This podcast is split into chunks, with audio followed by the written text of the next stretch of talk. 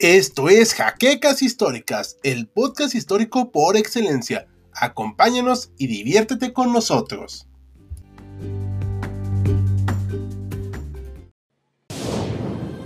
Bienvenidos a HC Historia Contemporánea, la página histórica por excelencia.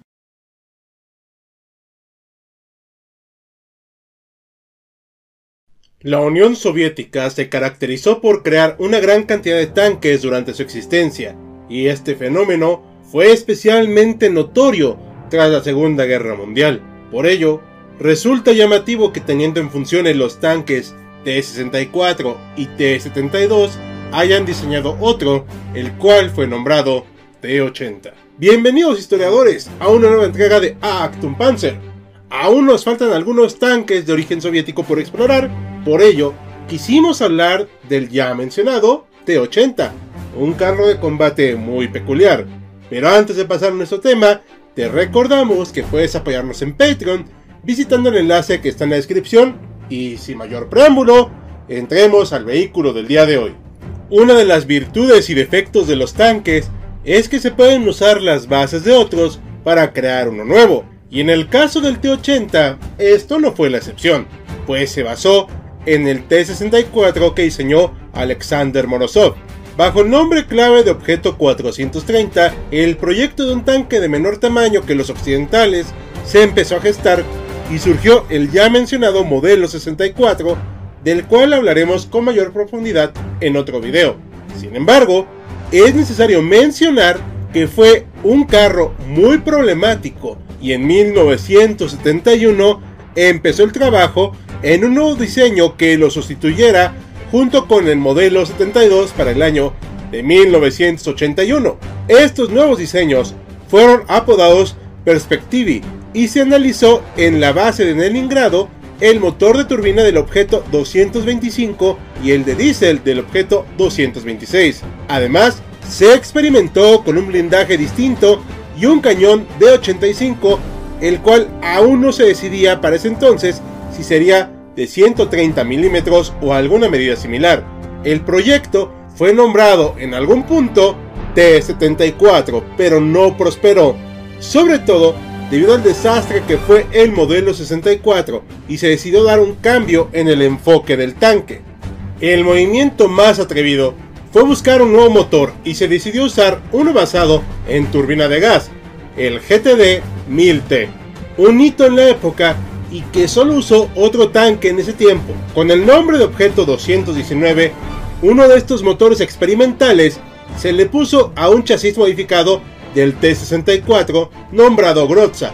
Con diferentes suspensiones se hicieron 60 tanques modelo entre 1968 y 1971 con resultados distintos y problemas de alcanzar el verdadero potencial del motor. Además, de un considerable consumo de combustible, situación que era por demás desagradable para los mandos soviéticos, aunque al menos podía resistir fuertes fríos de menos de 40 grados. Además de los problemas de velocidad y combustible, el costo era tres veces más que el del T-64 y alcanzaba la cifra de 480 mil rublos. Los primeros modelos del T-80 fueron esencialmente un T-64A con el mismo tipo de torreta pero con un localizador, debido a que era superado en capacidad de fuego por el modelo 64B, la producción del primer T-80 fue corta, de 1976 a 1978, con un aproximado de 200 unidades. Esta versión del T-80 tenía una tripulación de tres personas, comandante, artillero y conductor, los dos primeros en la torre y el tercero al frente. En cuanto a su armamento, Poseía un cañón de 125 mm 2A46-1 con un estabilizador 2E28M. Se le incorporó un sistema de visión nocturna TPN 14923, utilizado en el T-64A. La ametralladora coaxial PKT de 7.62 mm y otra de NSBT de 12.7 mm completaron su equipamiento.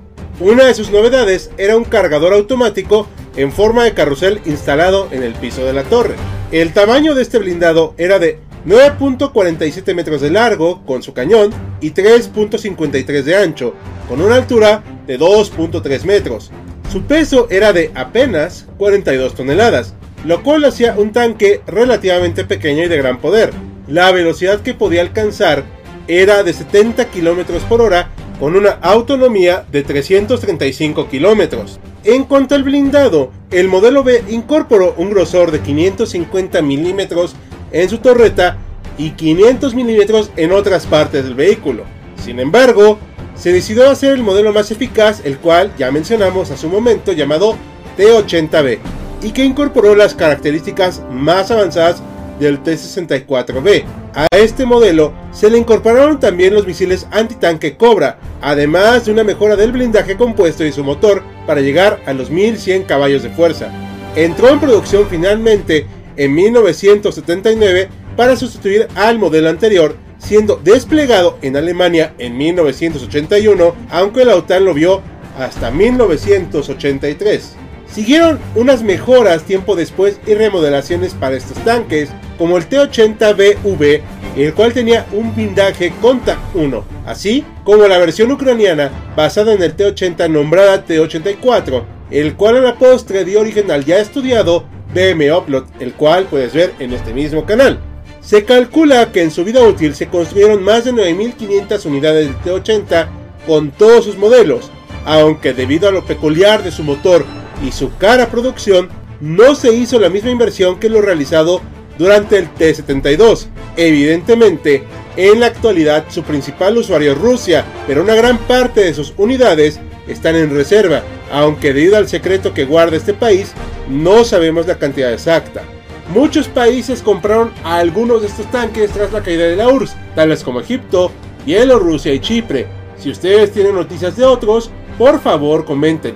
Y como ya mencionamos, Ucrania tiene algunos de estos tanques en servicio, aunque desconocemos al momento de hacer este video las condiciones de los mismos. Recordemos que, como mencionamos en el video del Oplop, su industria armamentista no pudo despegar por diversos factores. En cuanto a su combate, podemos ver que estos tanques fueron utilizados en la Unión Soviética durante el golpe de Estado de 1991, pero no fueron disparados contra la población en general. Posteriormente, la Federación Rusa ordenó su uso contra parte del cuerpo legislativo de ese país durante la crisis constitucional de 1993. Coméntanos si quieres más información de este tema en un futuro video. Su uso en combate real fue probado en la primera guerra de Chechenia donde, infortunadamente, sufrió la poca pericia de los mandos rusos al utilizarlos en el campo de batalla. Aunque el blindado es potente y estaba lo suficientemente protegido, la costumbre heredada de la URSS de querer imponer la autoridad con el simple despliegue de los tanques en las calles, como acostumbraron en los países satélite del Pacto de Varsovia, no se pudo replicar y tal como en Hungría, experimentaron resistencia por parte de los chechenos. Además del poder del fuego a que se enfrentaron los rusos frente a los defensores de Grozny, algunas unidades se quedaron sin combustible por no saber todas las características de este tanque, así como la poca preparación de las tripulaciones que ignoraban que tenía un motor y combustible distinto al resto de los blindados desplegados, quedando expuestos. El blindaje del T-80 no era malo, pero el castigo recibido fue demasiado en los combates urbanos, resultando en una presa fácil en muchos casos. Aunque no fue tan desastroso como el ya mencionado T-72, es evidente que no se utilizó de manera correcta este carro de combate. Debido a su pobre desempeño, no se lo utilizó en la Segunda Guerra de Chechenia, ni en el conflicto con Georgia, ni en el de 2014. Sin embargo, sí se ha utilizado en la reciente invasión ucrania por parte de Rusia con resultados no muy alentadores. Reiteramos, no es culpa en sí del tanque, sino que es un vehículo con una edad más o menos similar a la del T-72 y que en muchos casos no han sido mejorados del todo para adaptarlos a los problemas que representa combatir con fuertes armas antitanque. ¿Qué implica esto? Que han improvisado distintas jaulas de metal con la esperanza de ayudar a proteger el carro de combate, dejando varias unidades destruidas o de plano abandonadas por los problemas logísticos que representa proveer de combustible al tanque. Aunque resulta un concepto interesante con un motor distinto y un tamaño relativamente pequeño y de buena velocidad, nos parece que la URSS sacó tal vez demasiados blindados en la Guerra Fría y que no se permitió encontrar un modelo estable para que engrosara sus filas de manera adecuada. Eso sí, no se niega que resulta en algunos aspectos superior al T-72, pero debido a su propia complejidad, el T-80 ha quedado hasta cierto punto como el último gran blindado soviético en rodar sobre los campos de batalla. Y así concluimos este capítulo semanal de Acton Panzer. Esperamos haya sido de su agrado. Queremos agradecer a nuestros mecenas de Patreon como José Antonio Martínez Chaparro, Félix Calero y Jan Jaimes, así como el resto de colaboradores cuyos nombres siempre aparecen en los créditos. Recuerda que otro modo de apoyarnos es realizando las opciones que ustedes ya conocen. Sin nada más que añadir, yo soy Hal, despidiéndose. Ya nos veremos a bordo del próximo vehículo.